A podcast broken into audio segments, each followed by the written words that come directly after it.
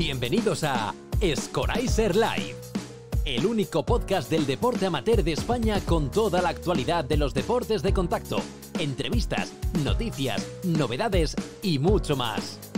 Presentado por Clara Rodríguez, Ibao Mesa, Scoraiser Live, por y para los deportistas aficionados del deporte amateur. ¿Empezamos?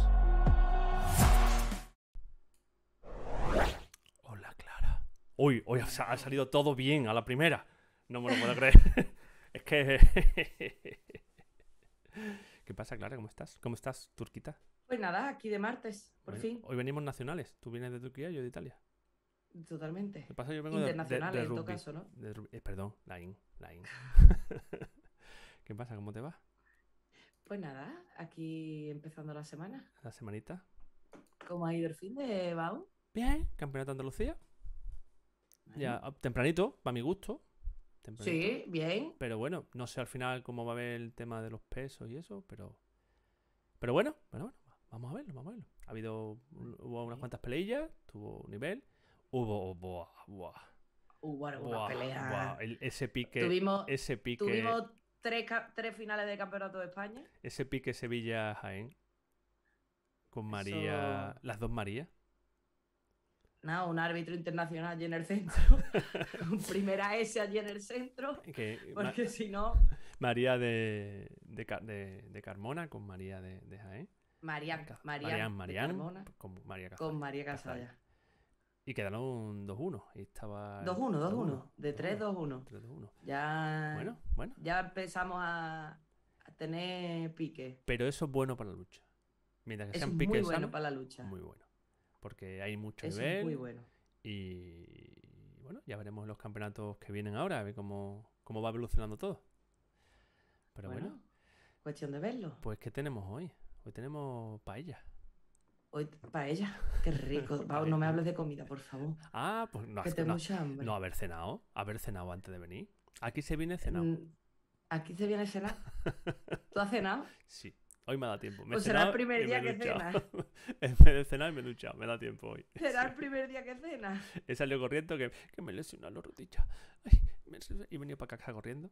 Y, y me y ya, no, ya- ya estoy bien. Me he puesto un poquito de hielo, ya un besito de mi hijo y sanita, sanita. Sanita, culita, culito de rana, ¿no? Mira, mira, mira lo que te traigo. Mira, mira. A ver. Play. Uy, ¿Eso qué es? no sé, pero lo veo muy chico. Lo, ve- lo, lo veo muy chico. Te lo puedo más grande. Mira, mira. No, sí, soy yo, porque mi de esto lo veo muy chico. Que, pero descríbelo, descríbelo para los del podcast. Esto es un señor. Un señor. un señor que, que se puede llamar Félix, creo, por la calva. Félix Ramírez en túnica corta y que espero que lleve calzoncillo debajo de esa túnica, porque como se tenga que agachar para ver las luchas, le vamos a ver todo el Vamos a dar un culo. poquito más para adelante. Mira.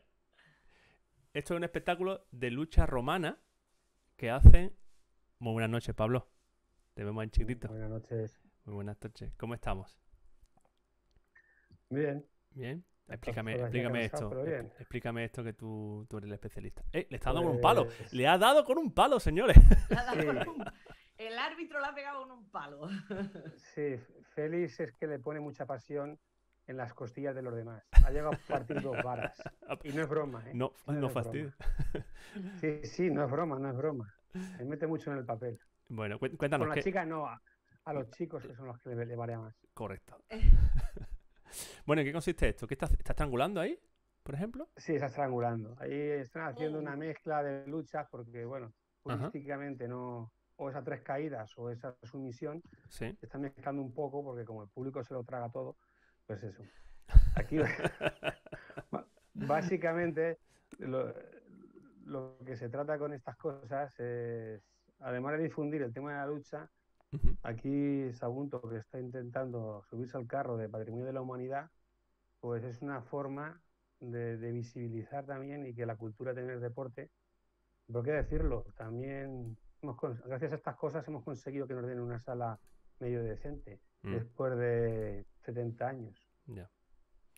Bueno, pues voy a, sí, sí. voy a, voy a pasar. Ahí está. Ahora sí, buenas noches. Buenas noches. Buenas noches. Que, bueno, Juan Carlos, muy buenas tardes. Buenas noches. Buenas. Juan ¿Qué Carlos. tal? Muy bien, muy bien. Clara, preséntanos aquí a, a nuestros compañeros. Bueno, te voy a prese- yo te voy a presentar a uno y tú me presentas al otro. ¿No? Venga. Yo voy a O presentar que, los dos, aquí abajito, que aquí los al dos. final yo creo que es el que más cercano tengo, ¿no? Correcto. Aquí tenemos a nuestro amigo Pablo Perales, árbitro, yo creo que en todas las disciplinas que, que hay, que existen, incluidos en las que no existen, ¿verdad? Pablo? Incluidas las que no existen, correcto. También, también. Me escapo de, creo que de la defensa personal policial. Escapo. árbitro internacional de lucha, árbitro internacional de grappling, árbitro nacional de MMA, mm, tío con, con muchísimo conocimiento, un tío del que aprender siempre. Lo hemos tenido en, en el Mundial de Grappling, arbitrando eh, como, como señor mm, jefe de tapiz allí. Puedo decir, ya lo dije el otro día, que yo creo que era el que más sabía. Lo dijimos en público, lo dijimos en público. Además que es un tío que sí, sí. lo queremos mucho, a- a Don Pableras. Nos tiene que sofor- lo so- Y, bueno, soportar, hecho, nosotros lo bueno. soportamos a él, pero estamos ahí. no, no hay que, que no, no que no que decirlo, ya fue el controlado en, en un mundial de grappling, Sí, que no, correcto. no que decirlo. Entonces, bueno, tenemos un- una eminencia del arbitraje aquí. Y, y bueno, nos viene de Valencia, todavía no nos ha puesto ninguna paella en ningún campeonato, pero bueno, mm, Ya, ya nos cogerá. Bueno, ahí está su presi, ¿no? Sí. Eh, Sí. Juan Carlos Morte. Mor- Mortel, Morte Alfonso. Morte. Morte, es. Alfonso. Que es presidente del, del, del- el Camp de Molvedre, que tiene el placer y, y- uy, que- sí, el placer de ser el club de lucha más antiguo de España. Pues sí, este año hacemos 71 años, Ño, concretamente. ño. Estamos hablando del año 51, ¿no? Correcto. 51. Ininter- ininterrumpidamente, es decir, que ha sido cada día, cada día hemos tenido continuidad. Pero, pero al principio erais, erais, teníais otro nombre, ¿no? Sí, el club se llamaba eh, CPO, C- Club de Lucha, era Club Polideportivo Olímpico. Olímpico, ¿no? Y por la ley de que hubo del COI, no sé qué, tuvimos que cambiarlo o algo así, ¿no? Sí, se tuvo que cambiar y adecuar. Y luego ya más adelante ya eh, por el tema de, de la comarca en la que estamos y por el por estar más con el con, con el valenciano, normalizarlo, pues Club de Lluita, Can de Morvedre. Perfecto. Bueno, Es, eh, ahora es, es el nombre ya oficial que tenemos. ¿Y qué, y qué es lo que hacéis? Pues eh, tenemos todas las disciplinas, creo. Todas. Las tengo todas. tenemos todas, bueno, re- realmente lo que es MMA no, no hacemos competiciones, no tenemos luchadores, pero sí que trabajamos el combat sambo. Ajá. Entonces eh, con kimono pues tenemos el sambo, el, la- el grappling y el combat sambo y, y luego sin kimono pues ya tenemos el grappling, lucha y, eh, y, bueno y todo lo, todo lo que es to- todo lo que es el, el trabajo en el suelo. Quiere decir, eh, tenemos también, eh, nos visitan deportistas que vienen a entrenar con nosotros, que eso le pasa a, todo- a todos los clubes. Todos los clubes tienen deportistas, de, quiere decir que es un, un sitio de paso. Ya.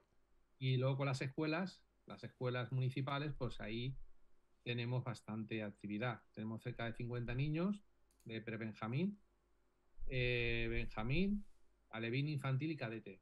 Ese es el grupo de entre 6 y 16 años. bueno, luego- Mau. Ay, perdón, Juan Carlos. No, no, termina, termina.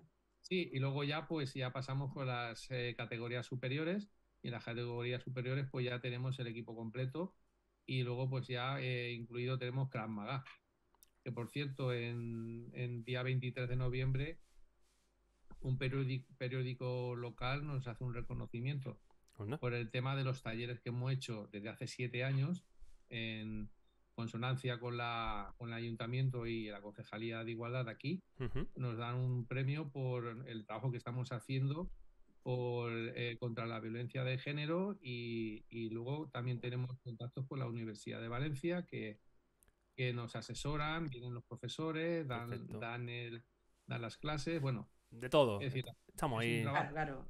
Y, Bueno, en- y en además, hay que decir Sí. que desde creo que además viene desde, desde el Club de Lucho Camp de Morvedre, eh, llevan en Valencia, que además a nosotros esa modalidad nos gusta mucho, 10 años con un torneo de lucha playa.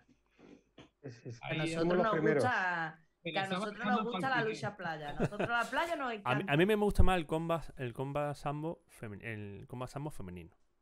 Que yo quiero Sí, que haya más, él. más combate, Eh. por favor, más combate. Que no hay poco, hay muy pocas mujeres en combat sambo. Porque yo creo que combat sambo incluso es más agresivo que, que el MMA. Tengo mi, mi cosa. A mí me gusta la playa y los mojitos.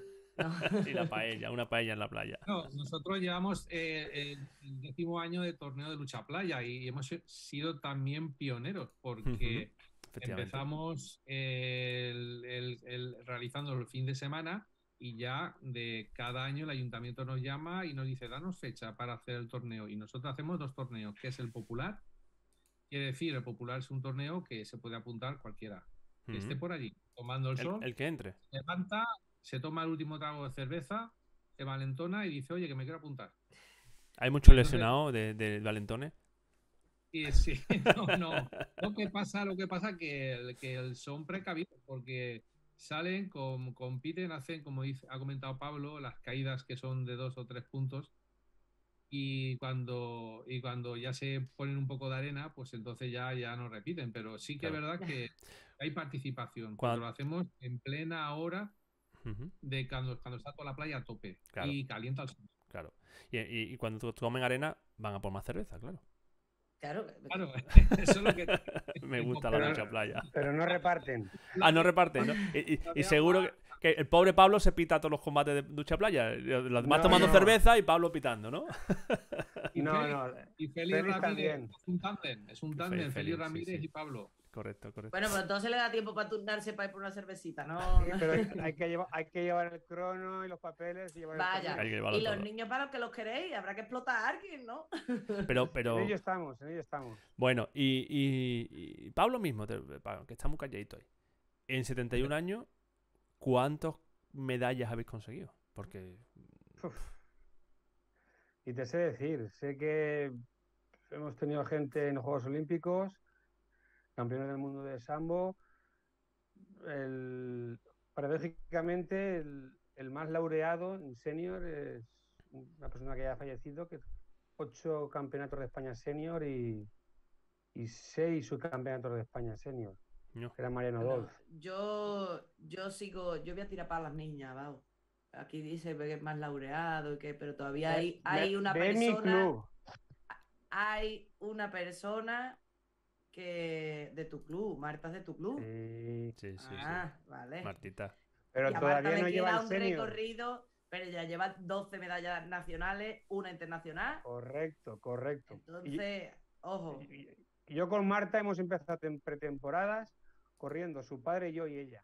Yo enseguida me retiraba, ¿no? Claro, tú ya, tú ya no puedes, tú ya no puedes. Pero empezábamos. Lástima que no hay vídeo. Lástima que no hay vídeo. de Ya me cuidé yo muy, ya me cuidé yo muy mucho que- de no correr. A ver, Juan Yo Carlos, algo, yo no. pago lo que sea por ese vídeo, ya sabes. queda grabado, ya, queda grabado. sí. Sí, Ma- Marta Ojeda tiene un gran palmarés porque tiene 12 más 1 oros, aparte de platas y bronces. Sí. Y que esperemos que le lleguen. y luego aparte, eh, ha, ha dejado una impronta en, en la ciudad de pues un modelo a seguir. sí. que estudia, que, que entrena, que compite, que está muy centrada en lo que, en lo que tiene que hacer, que las competiciones pues eh, sufre porque es, es un estrés en lo que es competir. Muchas veces se gana y a veces pues no se pierde nunca, ¿eh? Siempre se, Se aprende. se aprende. Se aprende, Mm. se aprende. se aprende, claro. Yo la vi, "Ostras, la vi cuando salió del, del combate del Mundial de Pontevedra y es justo lo que tú estás diciendo. Eh, es duro, hay veces que... Pero bueno, Sí.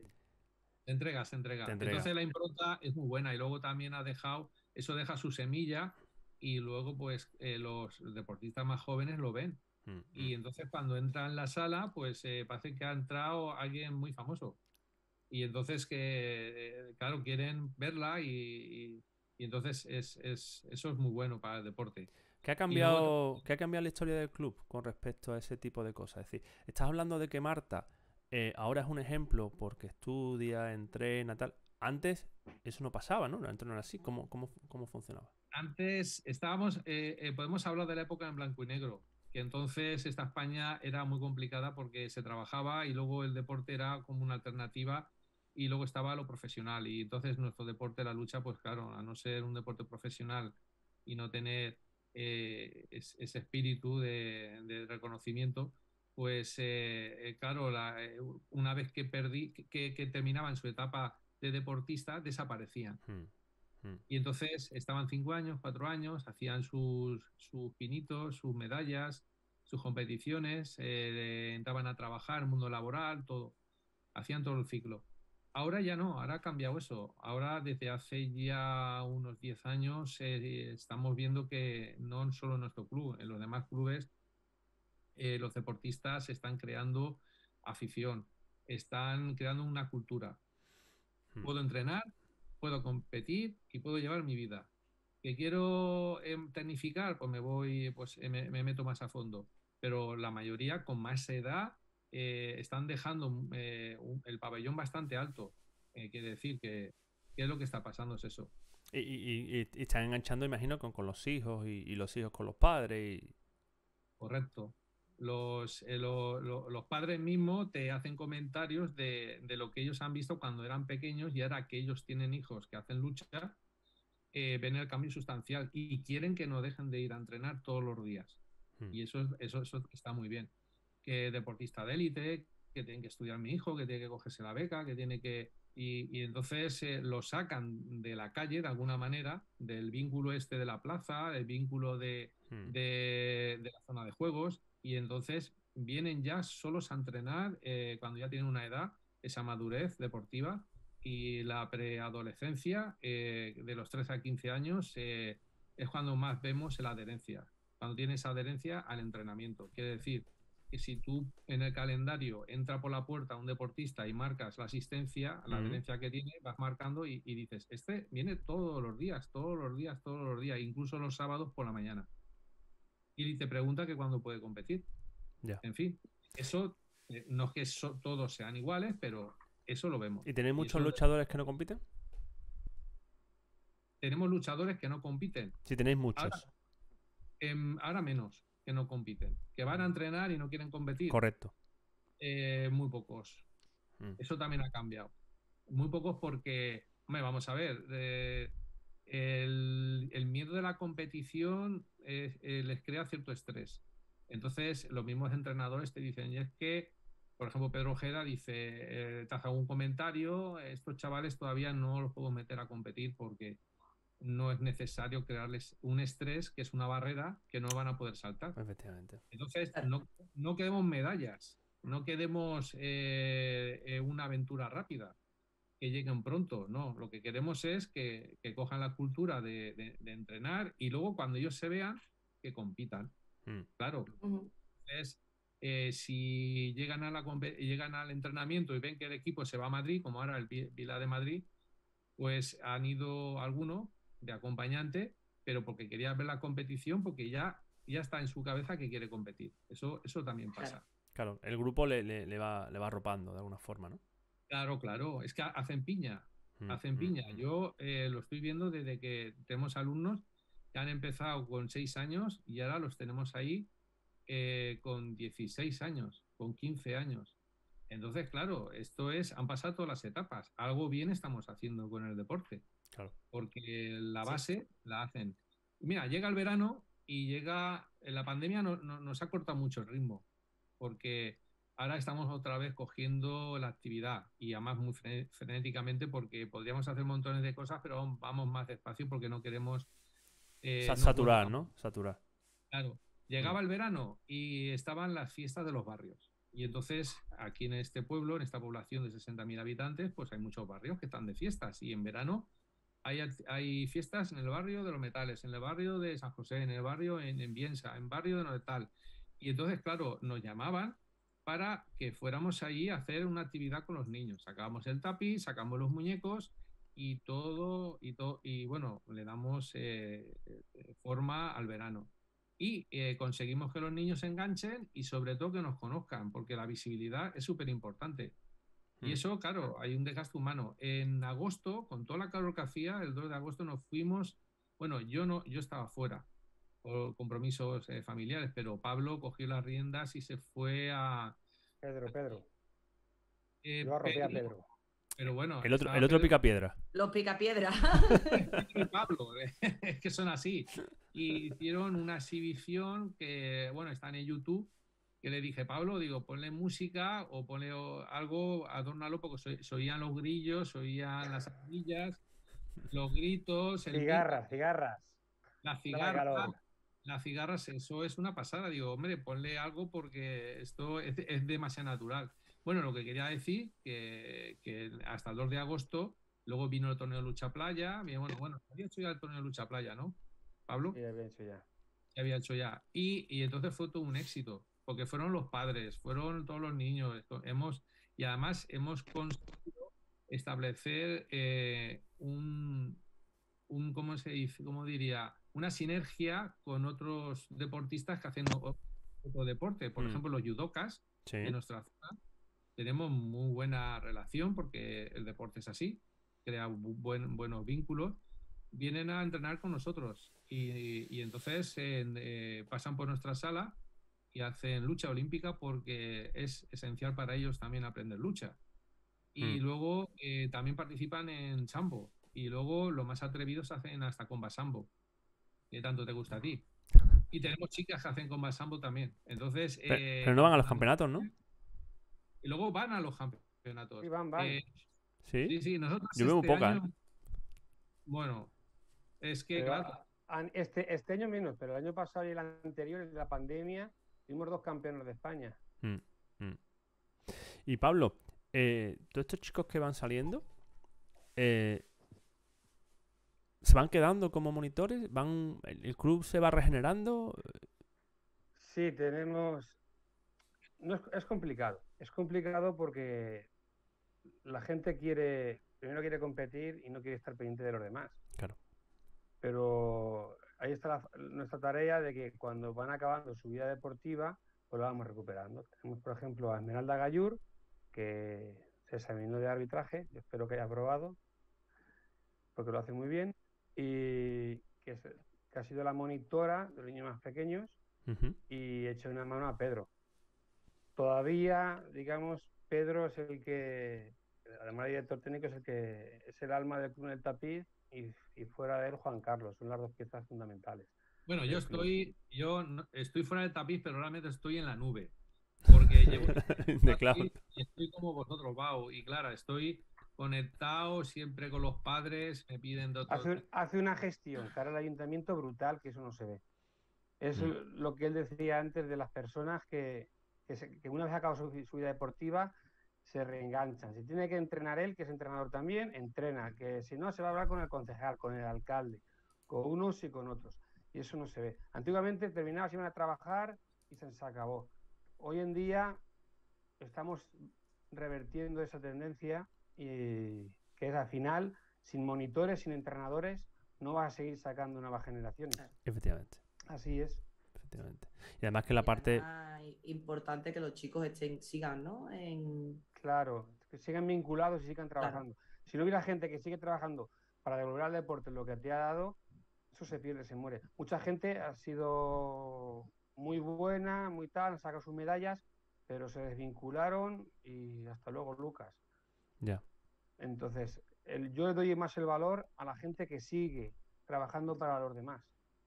Como el Sí. caso de Pedro, Juan Carlos Morte, Félix Ramírez también, antiguamente el gran Arturo González, que en paz descanse, que siendo muy jovencito, muy jovencito, se echó el, el club a sus espaldas y siendo él con 14, 15 años entrenaba gente de 20, 21. Leñe. O sea que estamos hablando de una clase de persona que ha, que ha sido un líder. Bueno, En- yo en- os en este quiero, yo quiero entrar ya en, en la sangre. Vamos. Uf, Yo quiero entrar en la sangre. que viene la porque ya nos rubia. va quedando- Agarraos que viene en Tenemos más gente por ahí en la recámara y yo ya quiero entrar en la sangre. Eh, aquí sabemos lo que son nuestros deportes, sabemos cómo en la competición tenéis un montón de gente que han sido eh, campeones mm, de España, gente que ha participado en torneos internacionales. Y lo chungo de este deporte es lo que estábamos hablando, el no comer paella. ¿Cómo lleváis desde el club, cómo trabajáis desde el club los recortes de peso? ¿Cómo trabajáis esa, ese estrés que causa esa... Porque bueno, conocemos que hay mogollón de problemas, mogollón de trastornos que siempre han existido en nuestro deporte, pero que bueno, que ahora se están visibilizando, ¿no? Entonces, ¿cómo lo trabajáis, sobre todo desde los pequeños, ¿no? Hasta que llegan ya los adultos que supongo que son autorresponsables. Bueno, sí. No, el, tema está. Sí, sí, sí. El, tema está que los niños pequeños, donde caes, caes. Correcto. No, no le hacemos nada más. Luego, conforme ellos van creciendo, ellos mismos se van buscando el peso porque cada uno quiere ser lo más competitivo posible y son ellos los que, pero no de un día para otro, que ese es el problema. Tú estás en un peso y tienes que estar en ese peso tres, cuatro meses antes que sea tu peso, no coger y pegarte y bajar tres kilos en una noche que te puedas quedar ahí pajarito. Hmm. Entonces, luego contra mayores eres, tú te lo vas gestionando. Tú no puedes decirle a Marta Ojeda qué peso va o peso la deja ir. Ella misma... Pues, Decide, ¿no? Ella misma que es quinta de Europa, por ejemplo, ya que le vas a decir. No, pero, pero antes igual. Antes es, tú vas esto, puede bajar 300 gramos. O sea, no, no vas a bajar un kilo para una competición. Si tú quieres ir a un campeonato de España, eso tendrás que prepararte físicamente en tu peso con tiempo. No puedes, no puedes improvisar. Hmm, hmm. La salud es lo importante. El deporte es salud, no vayamos en contra de la salud. Correcto. Sí, nosotros además abogamos mucho por. Es lo que decía también Juan Carlos. No se trata de llegar y triunfar con un campeonato de España cadete, incluso, no. Yo quiero que seas campeón de España, quinto de España, decimosegundo de España, pero en senior. Que hagas todas tus fases, explotes lo que tengas que explotar, consigas lo que tengas que conseguir, siempre en salud, siempre haciendo equipo, con un respeto hacia, hacia ti, tus compañeros y los compañeros de otros equipos que luchan contra ti. Ese es el objetivo. Hmm, hmm. Y luego, eh, una cosa que, es muy importante y he comentado al inicio de la conversación, eh, ya no somos guarderías para los padres, somos centros de formación, porque los padres vienen y saben que le vamos a enseñar a su hijo porque hay problemas con el bullying, hay problemas de, con los valores que, aprenden o que se encuentran en los, colegios. Los padres quieren que les enseñamos que, aprendan conductas, que sepan defenderse, pero sin violencia, que respeten, que no quieren si son, tenemos muchos gemelos, que es curioso, ¿Ah, que muchos gemelos no lo están a lucha. Y uno dice, no, es que quiero que, estén separados y, y que estén con chicas, porque en el colegio no hay manera. Y sin embargo, con nosotros llegan allí y buscan a, la, niña o al niño, eh, saben asociar completamente la, actividad. Entonces ahora los padres ya nos utilizan como las guarderías que dejaban antes hace 15 años o 12 años. Aparcaos, los niños. Entonces eso, eso es así, eso lo estamos viendo. Y luego con el tema del peso que tú has comentado, pues sí, es verdad. Ahora ya tienen una cultura, tienen conductas y cuando llegan al principio, hombre, los niños más pequeños no les puedes recortar, pero ellos eh, puedes eh, ayudarles. Te fijas en los padres, si están en son esbélticos o como sea, pero de todas maneras, eh, es, luego si te ven a ti que estás delgado, pues dicen, este, este me puede enseñar a que mi hijo haga actividad. ¿Y, le, enseñáis, algo relacionado con la alimentación, con las dietas? Sí, sobre todo he llegado a tener eh, padres que traían a los, a los hijos que, hacían muy poca comida o que no querían que comieran grasas y, se, se, volvían, se quedaban pálidos y, morados. Y entonces yo le decía, no, tu hijo tiene que comer, tiene que comer antes de venir, tiene que, eh, pero no dulce. Tiene que, eh, tiene que aprovechar algo las proteínas, comer plátano, frutos secos que, venga alimentado, si no, a, los dos minutos eh, se marea y no puede. Entonces, ahora vienen la mayoría de los padres, traen a los hijos su botella de agua, eh, luego le traen un zumo o algo para después del ejercicio para que recuperen y su bolsa de frutos secos. Yo es que estoy alucinado porque los padres eh, llevan, de verdad, se desviven por darle de todo, aparte del kimono, si hacen grappling eh, aparte de, la, de los mayos, el chándal, eh, la, comida y eso que eh, a 100 metros a la redonda no hay ninguna máquina de dulces. Nada. Nothing. no hay nada. Entonces solo hay agua y una fuente y entrenar y luego se duchan. Y entonces, claro, es, entrar en otro país, que no es ni el McDonald's ni es el Burger King. Efectivamente. En fin, es, es una cultura. Sí. Lo que Bueno, y, hay otra pregunta que a mí me gusta hacer, eh, y hemos hablado, ¿no? De, de la disciplina y, del, y de la importancia de los valores en el deporte. Desde vuestro punto de vista, Pablo ha visto muchísimos deportistas. Yo a Pablo le iba a preguntar sobre sus recortes de peso, pero no, no sé qué me iba. Creo que recorta el pe- Sí, llevo ya tres años baja- intentando bajar 10 kilos y no me pongo, no, tengo, no encuentro. A Llevo tener 10 que ir gramos. Conmigo a entrenar. A Arbau le, le estoy poniendo las pilas, parece que está haciendo A deporte. mí me estás poniendo que todas las pilas. Sí. Anda ya. Te has comprado una bicicleta. Sí, pero bueno, eso es porque mi mujer me obliga. Sí. Os ponéis las dos de acuerdo. Sí, sí. Bueno, nosotros, Entonces, yo Sí. quiero que, que me contéis. eh, sé- sé la respuesta ya, porque todo el mundo nos da la misma respuesta, pero ¿qué es más importante? Habéis visto a mucha gente de éxito pasar, pero ¿qué es más importante? ¿La disciplina o el talento? la disciplina es esencial, pero como hoy en día hay adherencia al entrenamiento, la apartamos y ya no, y ya no, y ya no la contamos, porque tenemos disciplina, tenemos adherencia al entrenamiento. Eh, talento. El talento cuesta encontrarlo porque va vinculado con lo que se puedan esforzar. Por ejemplo, eh, no nos vale un deportista que solo compita y gane en el sentido que no nos vale en el sentido de que tiene que estudiar, tiene que formarse, tiene que hacer algo más, estudiar inglés, eh, hacer un módulo de lo que sea. La mente, la multitarea en un luchador tiene que ser todos los días, multitarea. Entonces, eso es talento. Entonces se ven.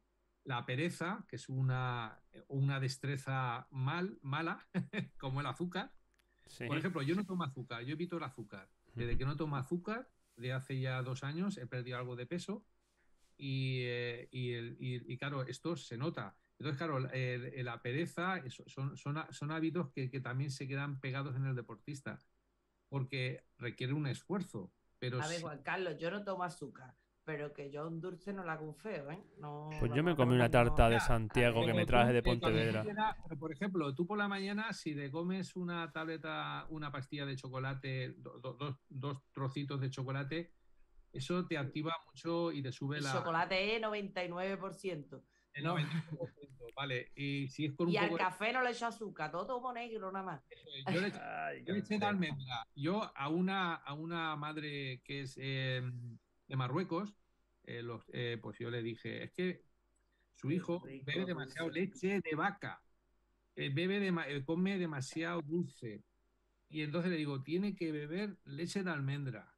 Eso decirle a una persona que, que no es de nuestra cultura es muy complicado. Mm. Pues a mí es que no me puedes dar leche de almendra, porque puede ser que me tengas que llevar al ambulatorio. No, te acostumbras. el- No, no, tiene, tiene alergia, tiene Por alergia. favor, si Porque me tiene Ya sabéis cómo matar a Clara. ya todo el mundo lo sabe. No vaya Dale almendra y nueces. que- No, pero ahora que se ríe se le nota que está más delgada, ¿ves? Ya lo ves. Es Qué bien, qué bien que- que le queda.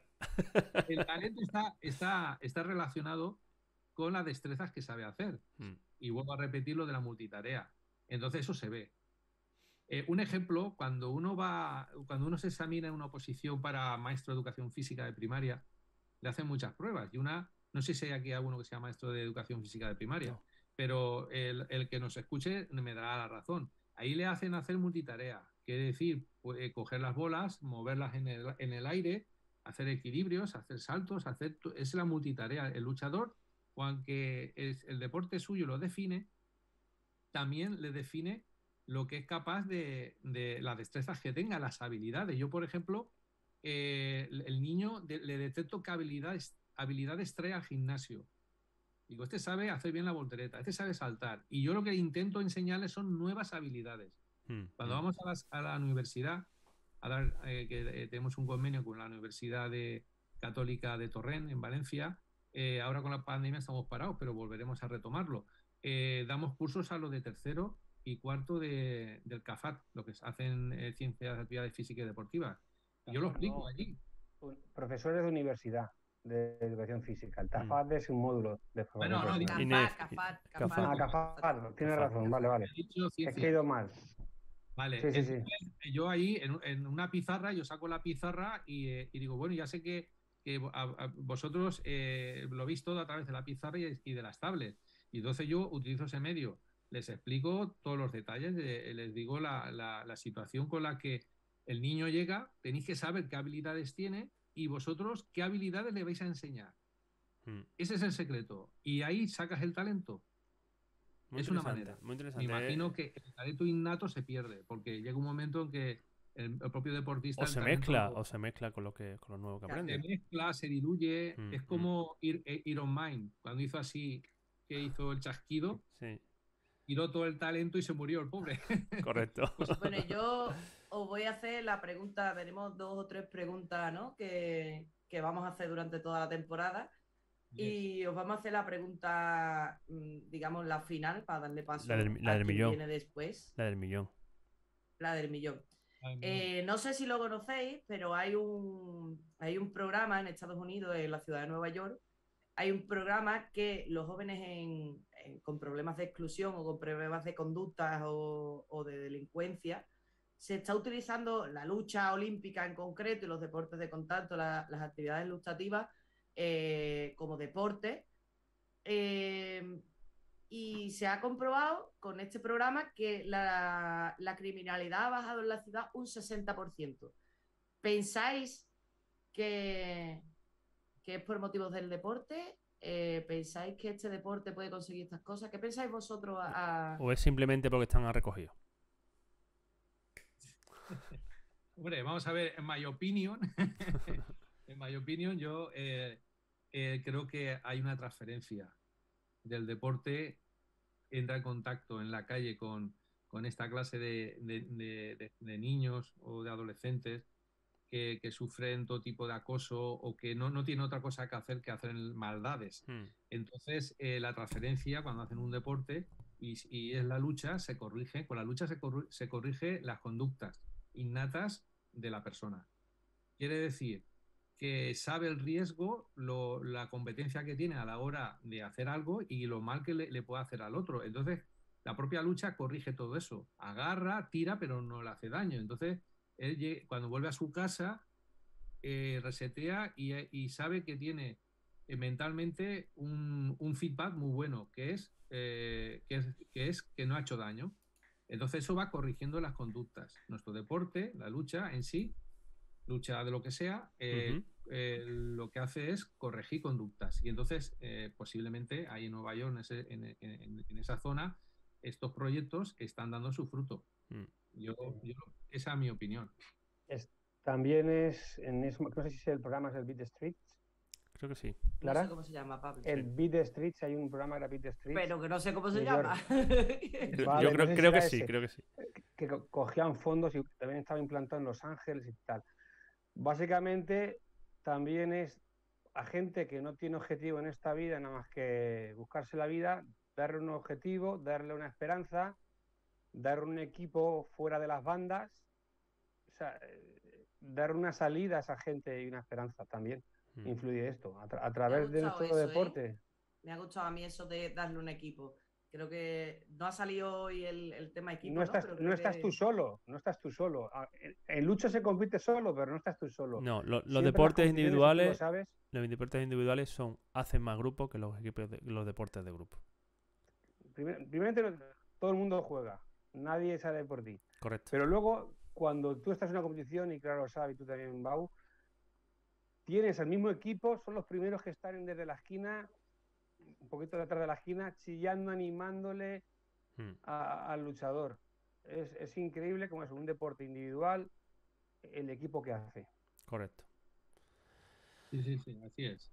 Pues bueno, muchas gracias. que decía adiós a esta familia. Bueno, pero vamos que, que vendan, que vendan su lo que han venido a venir, que cuenten su libro, ¿no? a ver, la última del todo le vamos a tener que decir adiós. Yo me voy a despedir ya y os voy a dar las gracias, pero ahora quiero que me contéis qué es lo que os diferencia. Quiero que llaméis a, la gente de vuestra región para que después saquemos clics y los colguemos en TikTok y esas cosas, si convencemos a David, ¿vale?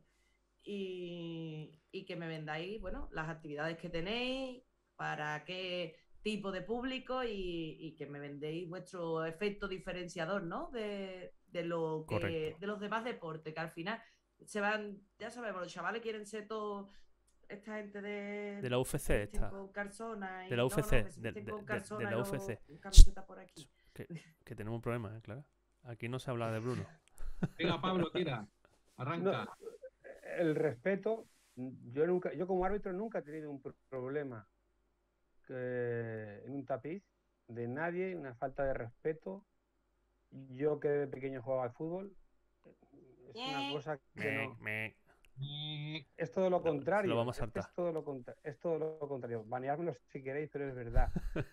Aquí la gente siempre te preguntan, ¿y no te han pegado? Jamás, no es que me han pegado, es que jamás me han mi- mirado mal a lo mejor, pero no te han dicho una palabra más alta que otra. Me explico. Es que no se trata de eso, se trata de respeto Mm. y el estar sudando en un gimnasio con una persona crea muchas uniones. Sí. Eh, Bueno, Pablo, eh, yo, yo voy a vender el, el escudo del club y el alma eh, Venga, del venga. club. Eh, Nosotros ábrete- club, ábrete la eh, chaqueta, ábrete la chaqueta. de la que se- que chaqueta. la- Nosotros, eh, como club, llegamos a, a- a los padres, llegamos a los hijos y llegamos a, a las escuelas, a los institutos, a, a las universidades, nos, nos visitan de todos los sitios, quieren conocernos. Eh, si tú, esto es como un spot, si tú no nos conoces, ven a conocernos aquí al Club de Utah Can de Morvedre. Nosotros os vamos a enseñar lo que es la lucha. Te podemos mostrar una foto de, de una técnica y te la vamos a hacer como está en la foto. Mm. Una foto y nos, y, nos, y- y- y nos tienes que decir, quiero aprender esta técnica. Y nosotros te la enseñamos porque nos dedicamos a eso. Somos luchadores ante todo, pero tenemos formación. Quiere decir que nuestro mensaje va dirigido a la población, eh, a la comunidad valenciana. Ya nos conocen, somos el Club Decano, eh, le- organizamos competiciones.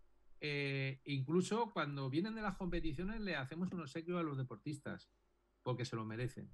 Y Mm. los políticos vienen y se hacen las fotos.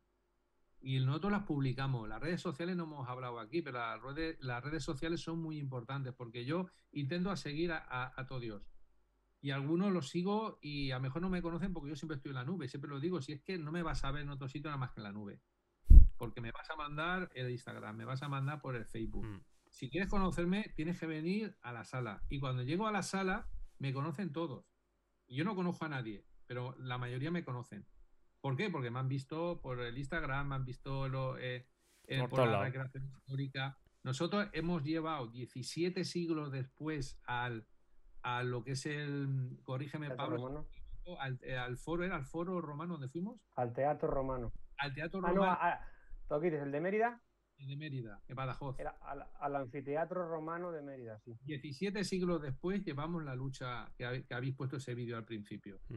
Y eso fue todo un hito, porque lo sacó la televisión de Extremadura, aquí los periódicos hicieron eco, eh, hemos hecho tres, eh, tres recreaciones históricas en el Teatro Romano, se ha hecho una, un, un torneo donde se ha puesto un tapiz en el Teatro Romano por primera vez, después de, yo que sé, yo creo que nunca se había hecho eso.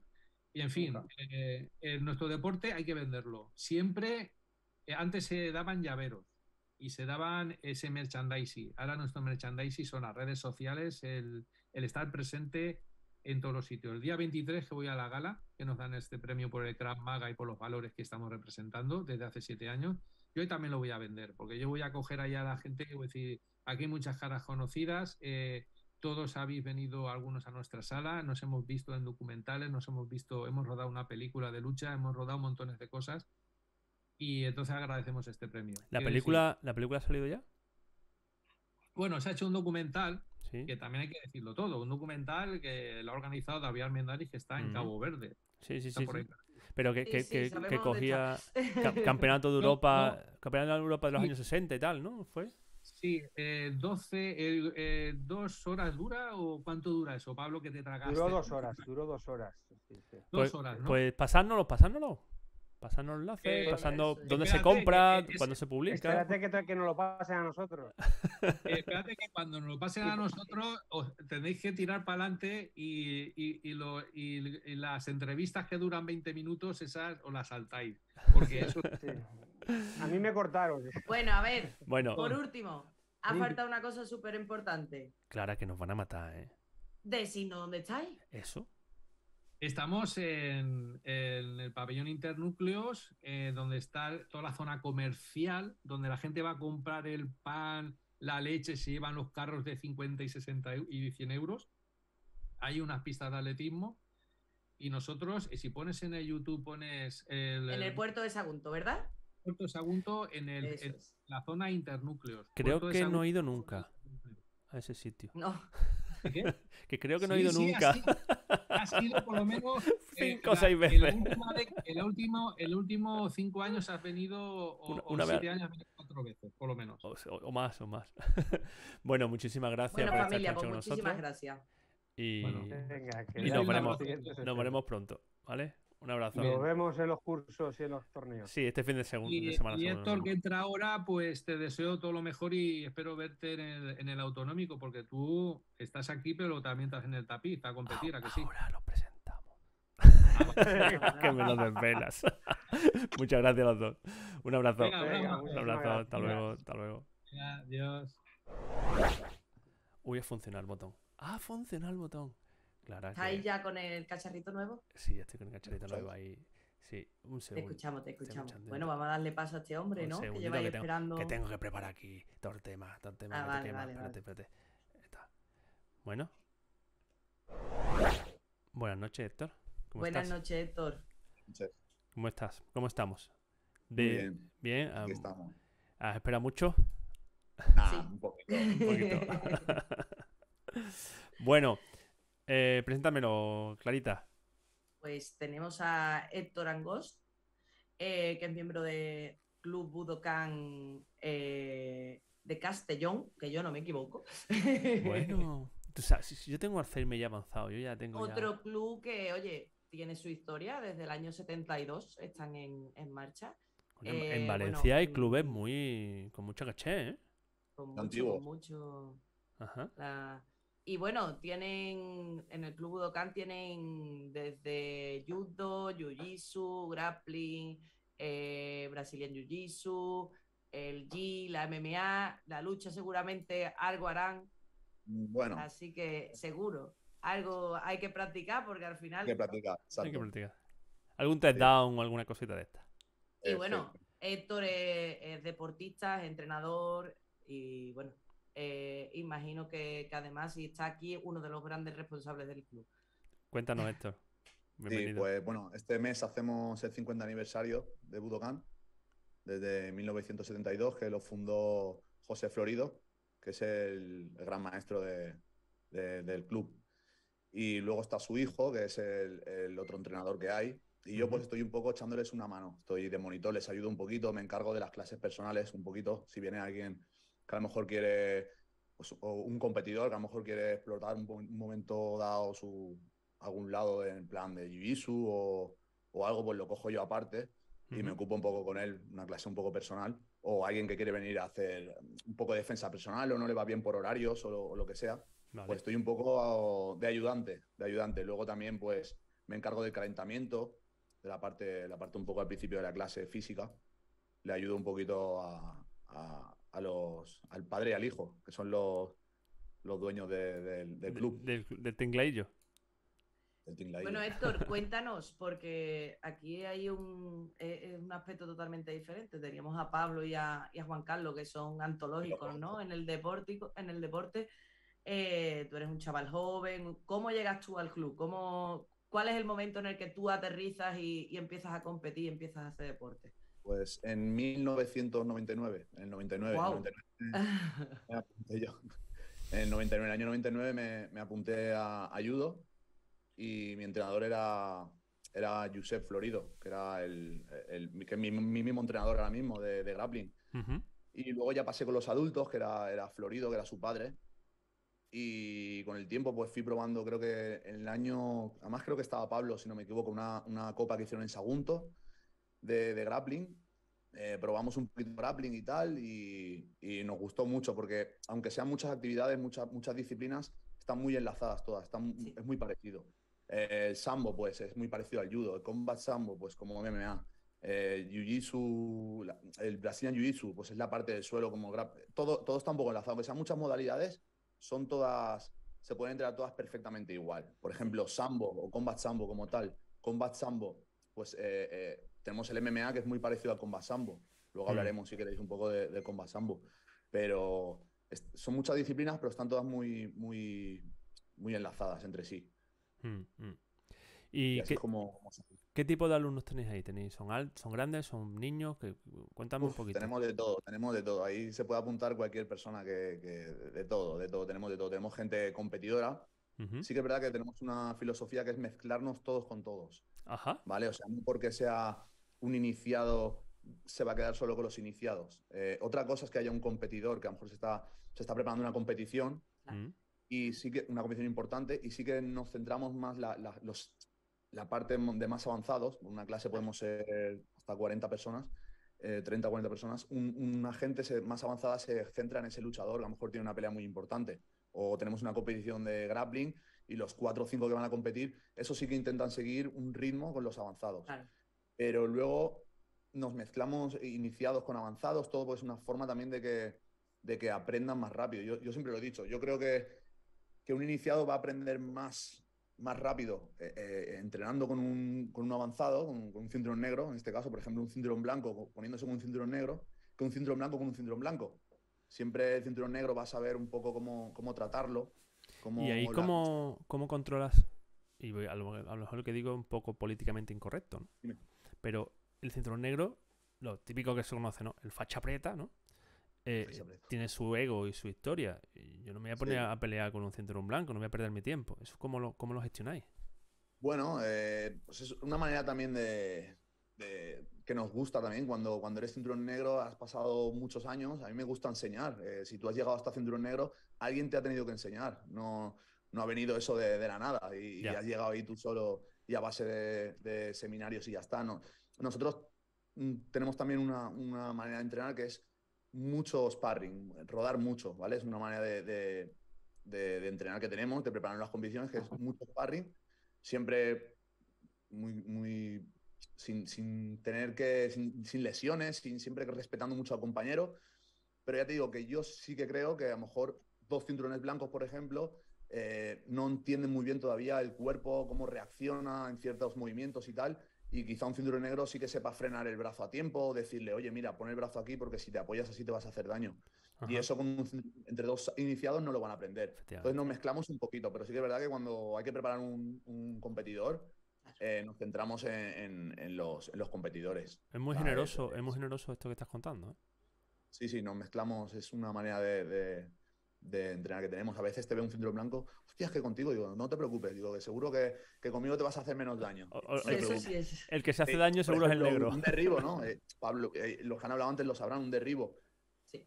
Derribo de un iniciado no controla. Te puede tirar y, y puedes caer de, de- de- mil maneras. forma. En cambio, si te tira una persona que, que lleva más tiempo, pues vas a ver cómo, cómo tirarte, cómo controlar la caída. Ah, incluso ellos mismos no saben caer, ¿no? No- Efectivamente. se claro, ve claro. mucho, yo, yo que trabajo con los pequeñitos y que ahora estoy yendo mucho a la sala con los pequeñitos, te das cuenta cómo los pequeñitos todavía no controlan esas caídas, no controlan que muchas veces los pies, las manos, un, brazo debajo, que se pueden hacer daño y demás, ¿no? Entonces, Claro. eh, es muy importante eso. Eh, me estás hablando de gente mayor, porque me estás hablando de competidores, de... Pero, ¿tenéis críos en el club o no tenéis críos en el No. club? Tenemos judo infantil. Eh, El a, judo. partir de, a partir de los cuatro años eh, tenemos judo infantil, que se ocupa Josep Florido, que es eh, el hijo del fundador. Sí, Ujú. sí. Y él se ocupa del judo infantil. Luego lo que es las clases de grappling eh, y, y todo esto, jiu-jitsu, pues a partir de, lo- de los 13 años. A partir de los Vale, 13 años. y Ya con, con adolescentes y... Sí, nenes tenemos judo infantil, Vale. que es para... Y no, no tenéis, entonces, no jugáis con golpeo o marcaje todavía con, con niños, ¿no? Hasta No, no una no, no. cierta edad. No, tenemos el judo y yo empecé haciendo judo. La verdad que, que es un deporte que, que es muy bonito y Ujú, muy sí. una base. Nuestra escuela realmente, la, la base principal es, es el judo. Yo ya te digo, empecé con el judo a partir de los, los 16, creo que, que lo iba a contar antes. Eh, la Copa de Sagunto, una Copa de Sagunto que fui en 2008, 2007, creo que fue 2008. Eh, yo tendría 17 años o así y probé la competición de grappling y, hostia, me, me- me gustó mucho. Habíamos practicado un poquito y tal, salió bien, salió un buen resultado y dije, "Bueno, ¿por qué no? Y empezamos a evolucionar ya de- desde ahí. ¿Tú eres de los que está cómodo con el kimono?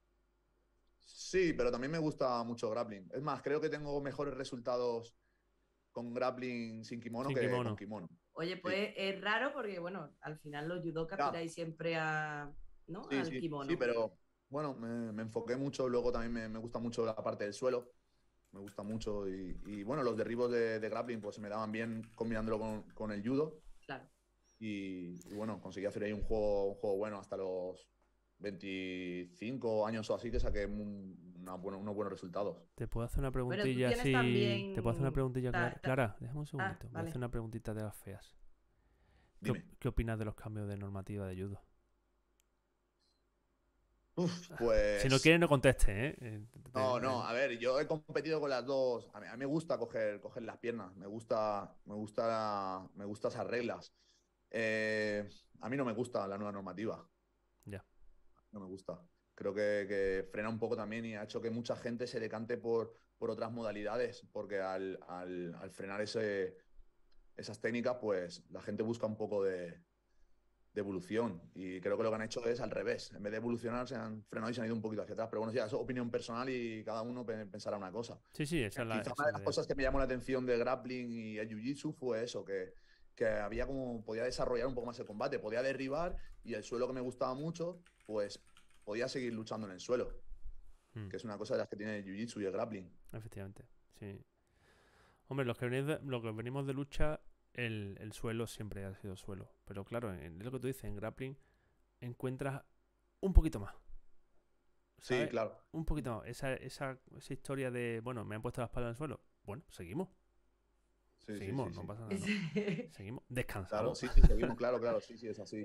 ¿sabes? sí, sí, luego Claro, también- los que venimos de lucha es como, ¿qué está pasando aquí? Yo me lo paso muy mal al principio, ¿eh? Cuando Yo siempre he ido probando un poco por curiosidad. También me gusta, aunque he hecho siempre judo, bueno, mi base era el judo, me gustaba también el tema de golpeo y me gustaba un poco también aprender, no sé, siempre he sido muy curioso, ya te digo, he competido en muchas modalidades.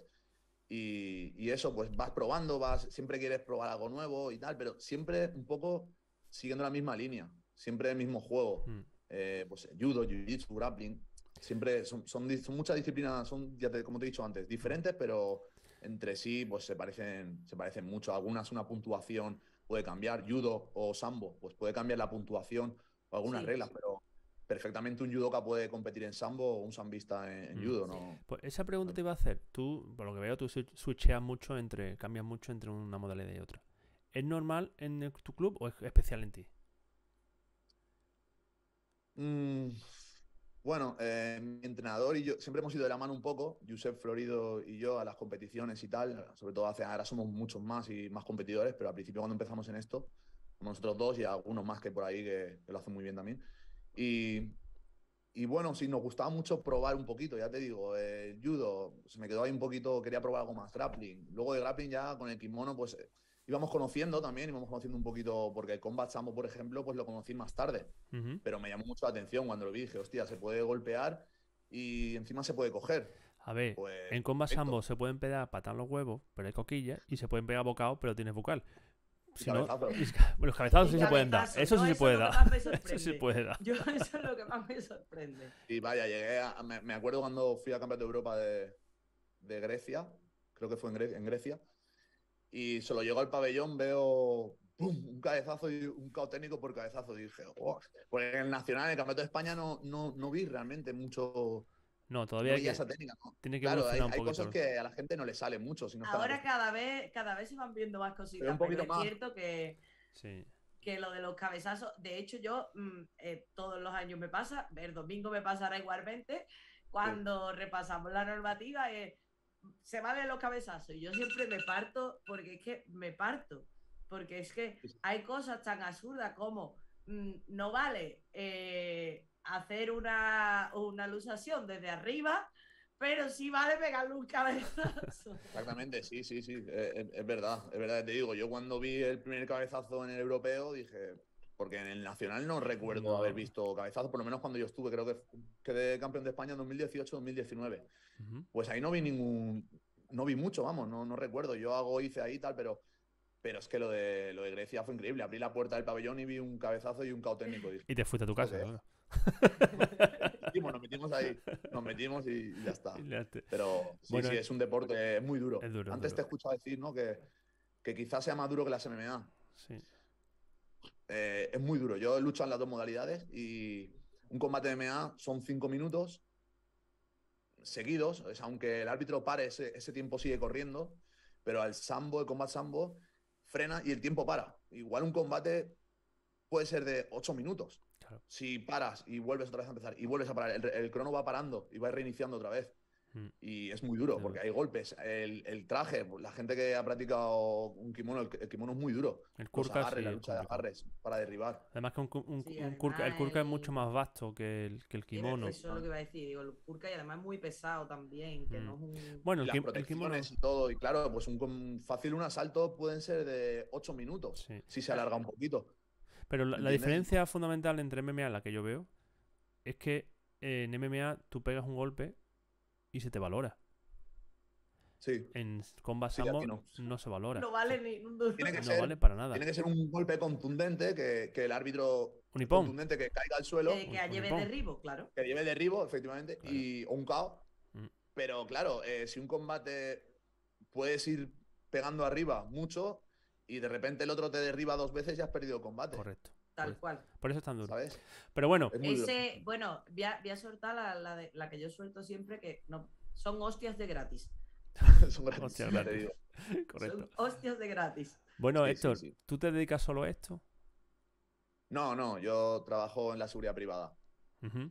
Y esto Aparte te- de- lo tienes como...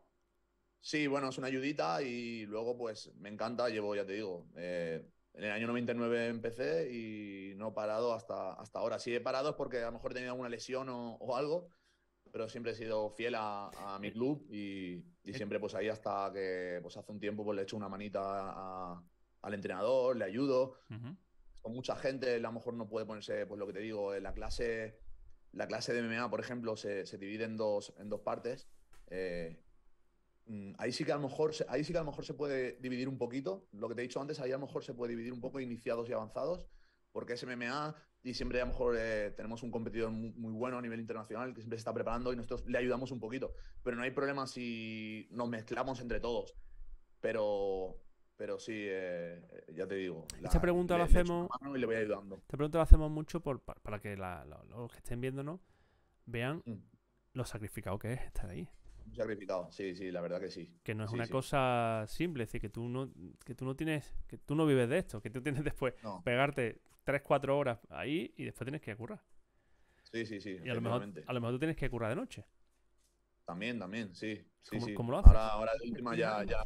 Ahora mismo no trabajo de noches, pero, pero sí, sí, eh, es muy duro. Al principio tenía un trabajo que, que me, me permitía compartir, era un poco más compatible con los entrenamientos, Ujú. pero ya a medida que te vas haciendo un poco más mayor tienes que ir evolucionando un poco, un poco con el tema, buscar algo más de, de dinero y tal, del tema laboral. Y ya tienes que hacer una jornada completa de, de, de, ocho, de ocho horas o lo que sea. Y ya es más complicado. Mm, mm. Ya no, no te vale cualquier trabajito que pueda compaginar. Pero bueno, eso ya cada uno es, es, es libre un poco también. Eh, En mi gimnasio sí que tenemos un, un competidor que se dedica solo a eso, que es un, un competidor profesional, que es Aurel, que lucha en MMA y él, él sí que se dedica solo a eso. Ha tenido, pues, no sé, un poco la suerte o bueno, se ha enfocado por ahí, la, tiene un contrato con una liga muy buena y él sí que se dedica solo a, a luchar. Pero incluso mi entrenador, ¿no? Que hablábamos antes de Josep Florido, él también tiene otro trabajo y aparte luego tiene, tiene el gimnasio. Normal. Y Es este chico, difícil, este chico de MMA, de- Lo habitual, lo habitual. Habitual, claro. y este chico de MMA también entrena con los blancos, por ejemplo. A ver, no, normalmente siempre se está preparando luchas, no siempre, pero bueno, si se tiene que poner, se, se pone perfectamente. Pero sí que es verdad que él no puede perder el tiempo ahí. Claro. Él sí que ya es más, más, más exhaustivo. Lo que te digo de a lo mejor de, de no mezclar, de, a lo mejor si se acerca una competición, ahí ya no se mezcla. Claro. Por ejemplo, si yo, si yo tengo una competición en el Campeonato de España de grappling, por ejemplo, en, en un mes, quizás ese mes sí que busco solo, solo entrenar con gente tecnificación. avanzada. Claro, pero bueno, Pero a lo mejor cuando tiempo- termina la temporada. claro, Efectivamente, sí, sí, no, nos mezclamos y, y lo que te he dicho antes, pues una manera de, de que también el Claro. equipo evolucione rápido y aprenda. Pues sí. Y, bueno, te voy a hacer yo ya la, la pregunta, ¿no? Que ya le he hecho también, ya las he escuchado, ¿no? A, a Pablo y a, y a Juan Carlos. El tema Mm. de los recortes de peso, ¿cómo lo trabajáis vosotros con, con los chicos? Con- bueno, sobre todo con los que van a competición. Imagino que el que al final el que no compite le da un poco más igual, pero el que Mm, va a competición, ¿cómo trabajáis vosotros desde el club? A pesar de que la mayoría serán adultos, pero bueno, me has dicho que a partir de 13 ya hay categorías menores.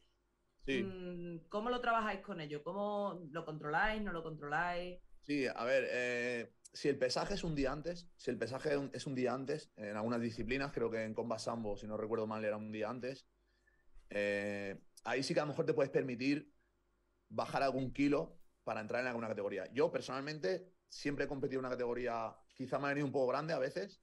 Yo competía en 92, pesaba un poquito, un poquito menos, pero también era porque intentábamos ir uno en cada categoría de, gimnasio y, yo era el que más pesaba, pues me metía, bueno, de los más en esa categoría, me venía bien esa categoría. Luego teníamos más pesados y, y yo me metía en esa categoría. Yo soy partidario de que lo que pesas es donde tienes que competir, ¿vale? No hacer unas bajadas muy drásticas. Si, ya te digo, si la competición es, si el pesaje es un día antes, pues a lo mejor te puedes permitir bajar algún kilito más. Y luego en MMA profesional, pues ya se hacen bajadas un poco más, más bruscas, que a mí no me gusta mucho, pero bueno, se, se hacen. Y bueno, pues ahí lo que se hace es cortar un poco los hidratos y deshidratarse, deshidratarse un poco el día de antes del pesaje o el día del pesaje y, y dar el peso. Pero ya te digo, no, no es lo que a mí me... Sí. más Sí, pero prof- Claro, claro, profesional, lo- profesional es otro, ¿no? otro, Tratamos otro mundo. de, Mm. Y, de y- visibilizar un Ah, poco que en el de- deporte amateur no, no se hagan, bueno, todos conocemos la- las locuras que se han hecho, ¿no? Sí, En la profesional y, y, bueno, en muchos casos la amateur también se hacen algunas Ya te digo, a lo mejor, si el pesaje es un día antes, pues bueno, te puedes permitir a lo mejor esa Algún semana kilo juntar más, un poquito de la comida eso y tal. Y, pero yo, por ejemplo, yo siempre he competido en el peso que, que a mí me ha. Vamos, he pesado 89 o así, Mm. he peleado 92. ya lo- Quizá a veces lo he notado porque en alguna final me ha tocado Sí. un compañero que tengo que, que lo noto, que chocaba ahí contra él y digo, joder, se nota Era un muro. la diferencia de peso, se nota. Pero bueno, que al final es lo que decías antes, no, no vivimos de esto y tampoco voy a hacer Claro. un, correcto. quizás este chico, ¿no? Que te digo que, que vive de eso, pues quizá a lo mejor se, se ajuste un poco más el peso y, y se pueda permi- se permita el- ese sufrimiento un poco más porque es lo que le da de comer y, y Claro. sentirse un poco a lo mejor eh, jugar un poco con esa ventaja de, de algunos Sí. clics más. Pues sí, pero bueno, no, Y- no es lo habitual, ¿eh? No hacemos recortes muy drásticos en los competidores. Vale. Y, Y- y menos, y menos todavía en grappling, que, que el pesaje es el mismo día, o, o en judo, o en, o en jiu-jitsu, que en jiu-jitsu te pesas y no puedes ni- no te dejan ni beber agua, te No. pesas y- y- y directamente al tapiz. Sí, sí, sí. sí. Entonces ahí que vas a bajar, no, no puedes bajar nada. ¿Qué pesas esto? Pues vas a competir en este peso. Si quieres bajar algo, pues a lo mejor unos meses antes te metes en la categoría. Y, y Que habéis- lo, muy bien Pablo antes. eh, Tú quieres competir en esta categoría, pues te vas amoldando a esa categoría. ¿Y habéis tenido, habéis tenido algún caso de que habéis tenido que edu- reeducar a alguien con la alimentación o algo por este tema? Mm, reeducar a alguien, no. Eh, enseñarle no a comer, enseñarle un poco de, de, de- de- de No, a ver, cuando se apunta, cuando se apunta una persona, sí, sí es verdad que la alimentación yo le doy mucha importancia. El trabajo que, que yo tenía antes de, de la seguridad privada es- estaba relacionado con, con la nutrición y, y le doy mucha importancia a la nutrición para el deporte, ya no para competir, para el deporte también, sen- sentirte mucho mejor, eh, tener más energía, recuperar antes. Mm. Eh, la alimentación, vamos, la alimentación y el descanso es que es, es primordial. Y, y sí que es verdad que pues, la gente pues, a lo mejor te pide consejos, oye, eh, lo- sobre todo la gente nueva, ¿no? Es que, ¿qué puedo merendar? Que es que vengo, no meriendo, no sé qué merendar, o esto me sienta mal o me sienta bien, pues le puedes decir un poquito.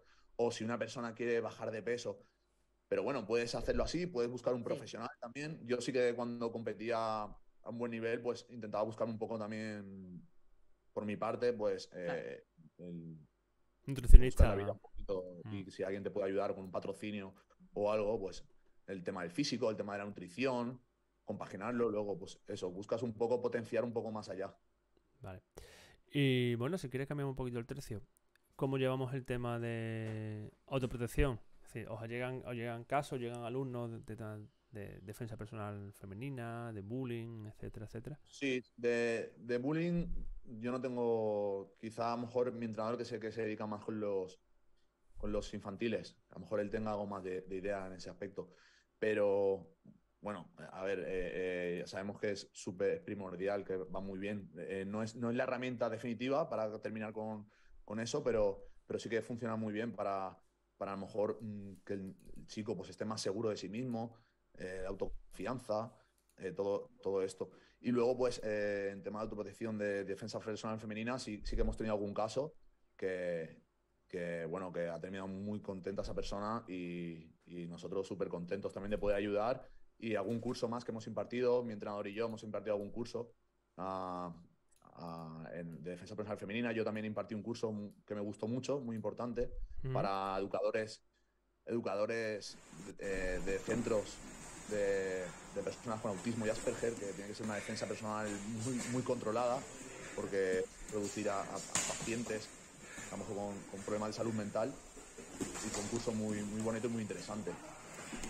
Qué guay, mira, Pau, esa no se nos había dado, ¿eh? Sí, esa es Esa no interesante. se ¿eh? nos había dado. Sí, sí.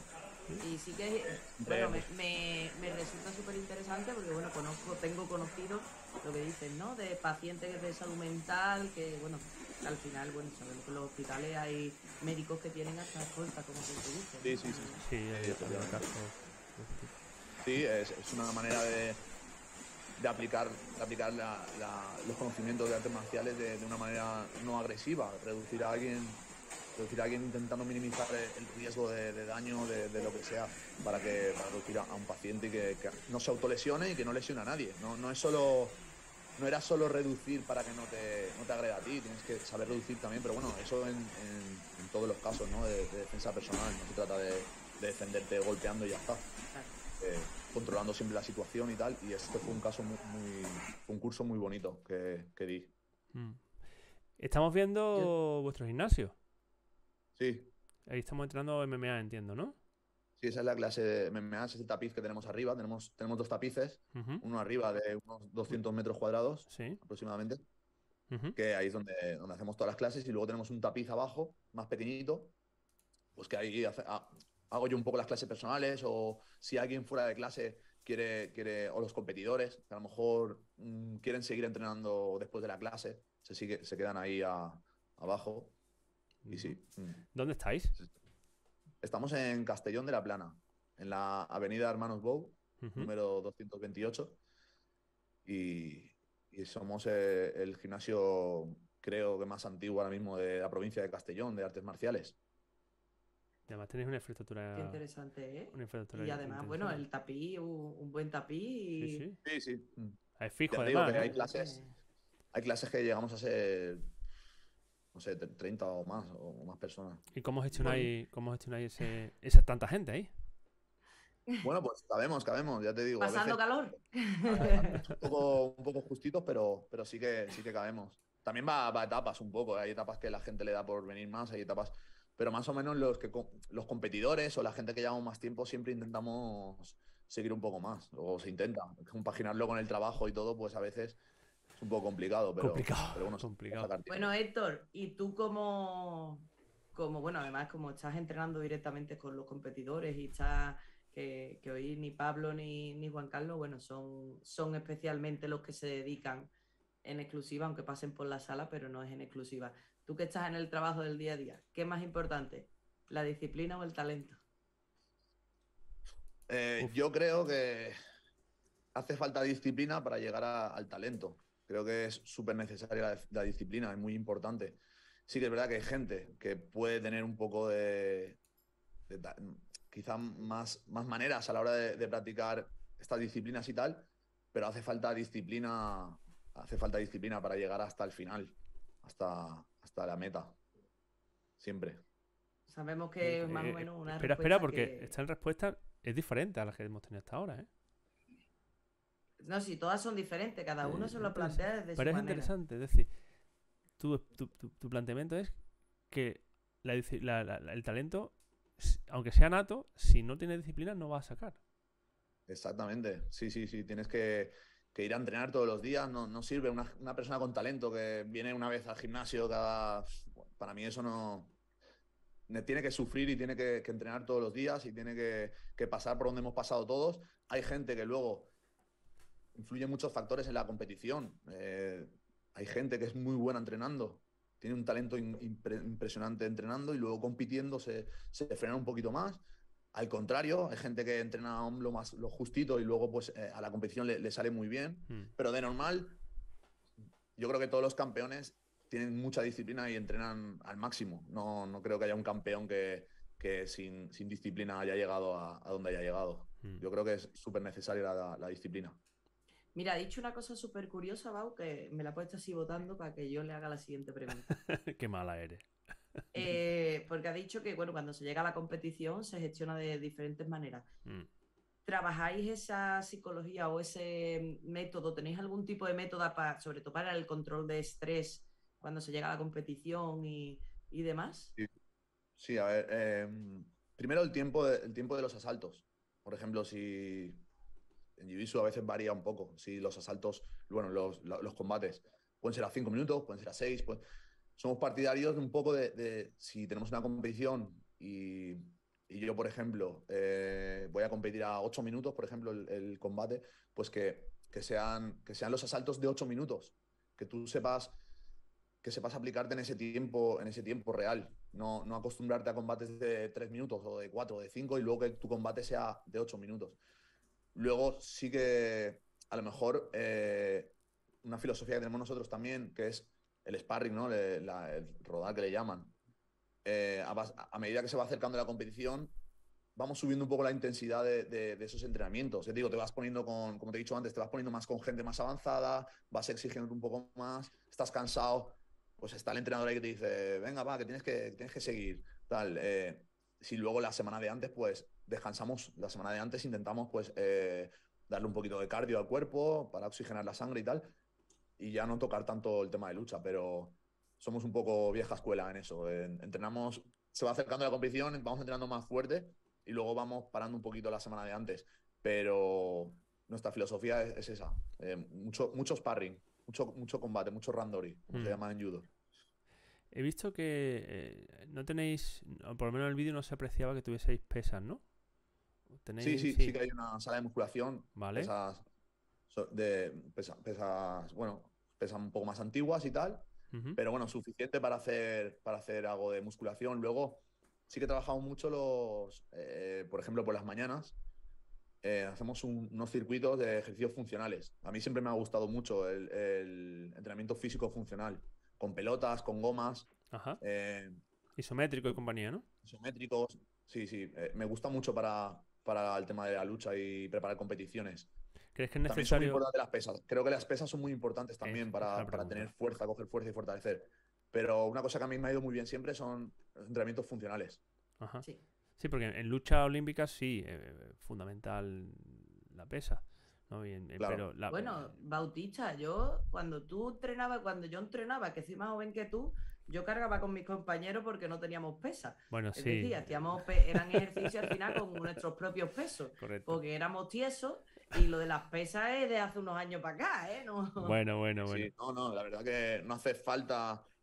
No he sido mucho de tocar las pesas, ¿eh? he sido más, te digo, ya de entrenamientos funcionales de ejercicios con tu mismo. con las con tu pelotas. propio te decía antes, peso. con Balones tu- medicinales, gomas, cuerdas eh, y todo esto que, que pesas. Que también, ya te digo que también creo que son necesarias, pero, Mm. pero me gusta mucho el entrenamiento funcional. Entonces también se va acercando la competición y pues vamos dando un poco de caña a, a esos, a esos circuitos.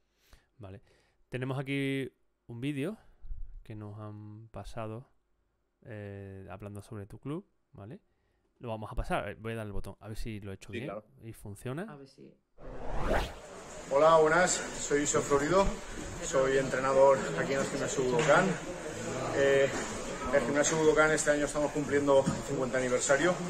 Se abrió en el año 72, en un principio como, como un club de judo, ¿vale? Ah, bajo el amparo de la Federación Española de Judo, Federación Nacional de Judo. Actualmente, con el tiempo, nos fuimos abriendo a nuevas modalidades.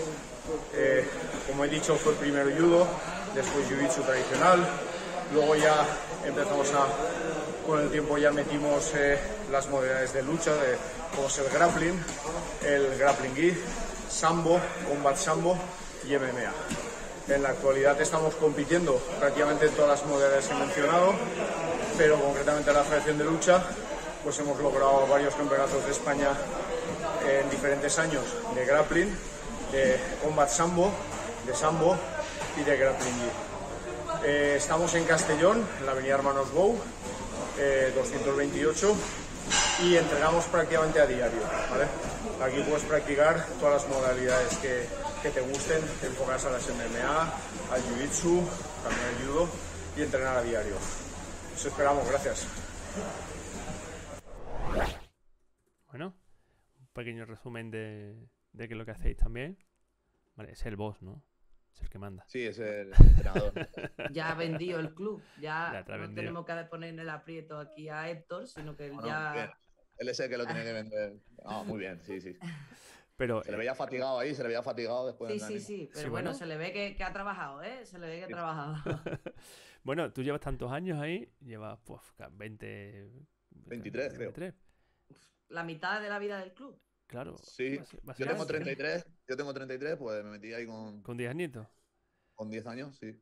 Eh, ¿Qué Y hace el este- club tiene 50, pues está ¿Qué ahí, hace- ahí, ¿eh? para ti, qué hace este club diferente? ¿Qué hace este club diferente? ¿Por, la- por qué tú Mm, le dirías, "Veni- creo- veniros, veniros aquí que este es diferente a los demás? Bueno, primero tiene la esencia de, de un club de un club antiguo de, de artes marciales que no quedan muchos y esa, esa esencia de, de disciplina y de, y de que aportan la- las artes marciales, los valores que, que dan las artes marciales. Y, y luego, pues que tenemos actividades para modalidades y disciplinas para todos los públicos, para todo, para el que quiera, el que quiera venir, que no porque sea más delgado, más grande, más pequeño, que puede venir quien quiera. Y ya te digo, que, que se lo van a pasar bien, tenemos muy buen ambiente, tenemos muy buenos competidores y, y nada, eso, que están todo el mundo invitado a, venir a- a conocernos. Ojalá pudiésemos ir a todos los clubes con los que habla- hablamos, porque siempre se te quedan con ganas de, de- de- estar una sesión allí y Vamos, pegarte. pero si me cuesta trabajo y al mío lo tengo a 200 metros. Pero el tuyo, Sí. el tuyo está a 200 metros, pero el mío está a 40 kilómetros. Ay, Dios mío. Pues nada, muchísimas gracias, Héctor. A vosotros. Ha sido Bueno, un Bau, placer. Bau, Dime. yo quiero hacerle una última pregunta. Dame Es que, es siempre me la tienen que liar. Ten cuidado. Cinco minutos. Agárrate- porque es- agárrate, yo porque yo no sé- A todo el mundo. Esta pregunta no sé. ¿Qué es la de la de Nueva York? Claro. Ah, bueno, venga. Ya las he escuchado antes, Héctor. Eh, hay un programa de entrenamiento en, en la ciudad de Nueva York y han reducido la criminalidad un 60%. Como en todos los deportes, supongo que habrá llegado algún chaval que sea un poco problemático, que se salga un poco, saca un poco los pies de la olla.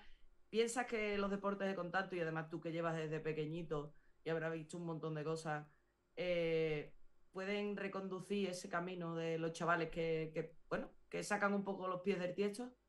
Pueden ayudar, sí, yo creo que, que- que es una, una ayuda muy importante. Creo que la disciplina que hay dentro del tapiz, el respeto, el ver que de repente una persona que, que- que a lo mejor no te lo esperas y, y te puede hacer un 8, ¿no? Por ejemplo, Mm. y empiezas a valorar las personas y luego una cosa muy importante, creo que canalizas también esa, esa agresividad y esa, es- es- esas cosas que tienen ahí, las canalizas un poco en, las artes marciales, las, sacas un poco ahí y sí que creo que ayuda mucho y hay muchos casos y muy famosos de, gente que, ha empezado a, cambiar a raíz del deporte. Creo que todo el deporte es bueno, pero las artes marciales en sí es una manera de canalizar esa agresividad y esa violencia por, por ahí. Y luego la disciplina, el respeto al compañero. Sí que creo que, que puede reducir, puede ayudar mucho. Sí, Pues deberíamos de implantarlo en más sitios, ¿eh? No solo en Nueva York. sí. Mm. Yo creo que sí. Pues ahora sí. Bueno, Muchas ahora gracias, ya te Héctor. puedes despedir, darle las gracias a él, a, Dáselas tú, a venga, da- José, da- dáselas a- tú, dáselas tú, dale las gracias. Venga, tú primero. No, yo ya, bueno, a él y, a- y al boss, al boss al que nos boss. ha mandado ese vídeo, que ha perdido su tiempo en mandarnos ese vídeo y Ha y nada, invertido su mm. tiempo en hablando ese vídeo. Estamos promocionando los clubes de España. yo he dicho, he gastado. Después ya que recupere la inversión o no. No, te- tú, no, tú esto no te asustes porque somos zipizape, ahora que está aquí arriba. Claro. Ay, ay, que te cojo, que te cojo. Nada, enhorabuena, a seguir trabajando. Nos vemos prontito seguro, a primeros de año. Y espero saludarte por algún pabellón. Sí, bueno, creo que vamos por ahí cerquita. Así Sí. que Si no nos vemos en grappling, nos vemos en comba sambo, si no en sambo y si no en... Nos veremos, Nos veremos sí. por ahí. cualquiera. Pero seguro, claro, tantas disciplinas que hacemos, seguro que nos vemos. Bueno, muchísimas Ah, gracias. Un abrazo grande Gracias. y nos vemos en la y siguiente. enhorabuena. Enhorabuena. Gracias. Clar- Clarilla, hoy nos solera, hemos ¿eh? pasado, ¿eh? No, Nos hemos pasado. no, 45 y 45. Está bien. Bueno, todo vale, perfecto, sí. son dos clubes. Pero yo tengo hambre. El próximo día ceno antes de venir. ¿Tú te comes una hamburguesa o algo? Así de con, ¿Qué con grasa, con papa, eso. Escúchame, de solera. ¿eh? Vaya dos clubes de solera que hemos tenido hoy. Esto- creo que no vamos a encontrar ninguna comunidad con tantos años, ¿eh? Que son casi Es que juntos son muchos 125 años. años. de lucha, ¿eh? Son muchos años. 71 el de Camovedre y 51 y 50 50. el Budokan. 50. Dice, Son Tiempo, ¿eh? muchos, muchos años y mucha solera, ¿eh? Sí, sí, sí. Pues me gusta, me gusta que haya, que haya estos clubes y, y que podamos cumplir más años de más clubes en, en nuestro deporte. Así es, vamos. Bueno, Y que tú y yo Grilla, lo veamos. que al martes, ¿no? El martes nos vemos, ¿no? El martes. Vete a cenar, anda, que tiene cara de hambre de famélica. Mucha hambre. Ponte unos, unos cacahuetes o algo y te los va comiendo ahí. Tío, es que he ido a cogerlo, pero no te cuento lo que me pasa mejor. No, me- no me cuentes, no me cuentes. No, quiero- no saber tu vida. Venga, un beso a todos y muchas gracias Venga, por un estar besito ahí. y nos vemos el martes, vemos. familia. Nada, lo tenemos en el YouTube, lo vamos a colgar en el podcast. Podcast, en, en todos to- lados. en todos lados. Y, y nada, que ya pues ponemos. A ver si convencemos al David para que empiece a poner los TikTok ya. David, pon los TikTok. Sí, sí. David, dicho. Hasta luego.